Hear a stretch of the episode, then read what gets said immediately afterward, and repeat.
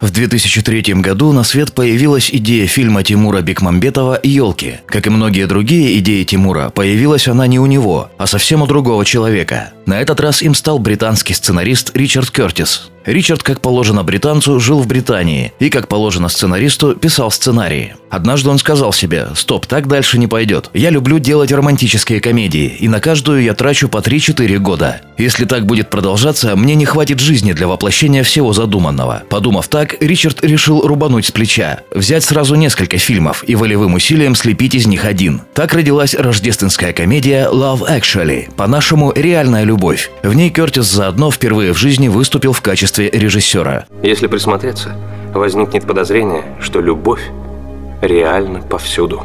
Несмотря на то, что фильм «Реальная любовь» вышел за целых семь лет до елок Тимура Бекмамбетова, он удивительно на них походит, вплоть до мелочей. Там и там вводную дает до боли знакомый закадровый голос. Там и там действие происходит в канун Нового года. Оба фильма состоят из целого набора новелл, сюжеты которых развиваются независимо друг от друга, но в то же время герои их так или иначе связаны. Чего нет у Ричарда Кертиса, так это майонеза ряба, без которого у Бекмамбетова не обошлась ни одна важная сцена. Тимур известен бескорыстной творческой любовью к разным товарным брендам. Он художник, он так видит. Это часть нашего культурного пирога. Мы живем просто в этом мире. Мы живем в мире, в котором есть бренды. Ну, сейчас будет смешно, если я сейчас возьму телефон и напишу на нем вместо iPhone, напишу на нем iPhone. Это смешно. Это просто часть, это реальность, это тот мир, в котором мы живем. Зато Ричард обскакал Тимура по количеству фильмов в фильме. В «Елках» их 8, в «Реальной любви» целых 9. Некоторые даже говорят, что 10, считая короткое появление на экране Роуэна Аткинсона, блистательного мистера Бина, за отдельный сюжет. Кертис имел на это право, как никто другой. В конце концов, он был одним из создателей оригинального сериала про мистера Бина.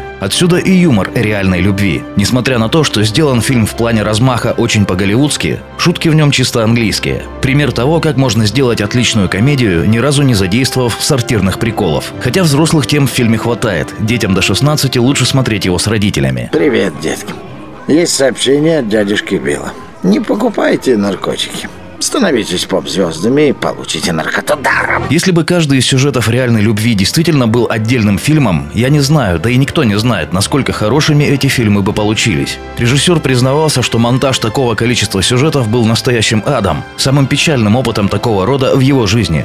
Зато итог прекрасен. Действие не кажется слишком сумбурным, но и не провисает почти ни в одном месте. И это несмотря на огромное количество персонажей. А может и благодаря ему.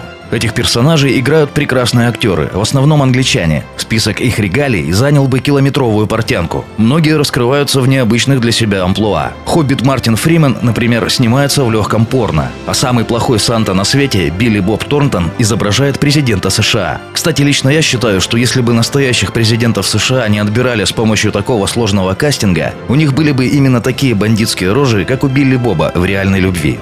Отдельного миллиона добрых слов заслуживает главный Дэвид Джонс всея Карибского моря – Билл Найи. Его герой, вышедший в тираж рокер Билли Мэг, просто разрывной снаряд. И хоть мне от этого тошно, но, наверное, ты единственный, кого я люблю в этой жизни. Вот так сюрприз. Десять минут с Элтоном Джоном, и ты стал голубеньким. Нет, послушай, я серьезно. Все эти персонажи любят, ревнуют, встречаются и расходятся, смеются и пускают слезы. Все, как мы, зрители, любим, только в 9 раз больше. Наиболее впечатлительные из вас тоже могут под занавес этого фильма пустить слезу. И даже не один раз. Но все в порядке, это будут позитивные слезы, поскольку в реальной любви все крайне позитивно. Этот фильм – одно из лучших лекарств от болезни, которую соотечественники Ричарда Кертиса называют сплином, а мы по-простому – хандрой. Минздрав «Тихого часа» от всей души рекомендует его просмотр в любом настроении. Ты же смотрел фильмы, парень. Пока не идут титры, есть шанс. Ладно, папа, рискнем. Я готов побороться за свою любовь. Да.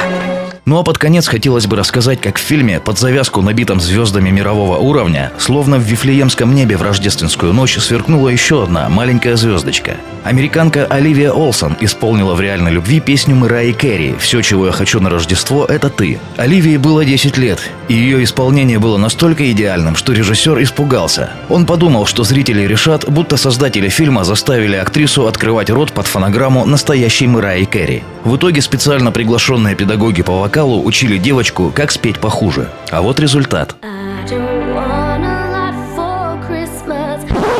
Да, елки Тимура Бекмамбетова. Нет, это вовсе неплохой фильм. Первые три части можно смотреть смело. Если бы не майонез и ряба, вообще бы цены им не было.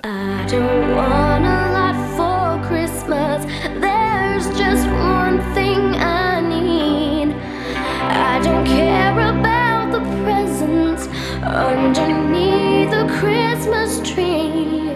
I just want you.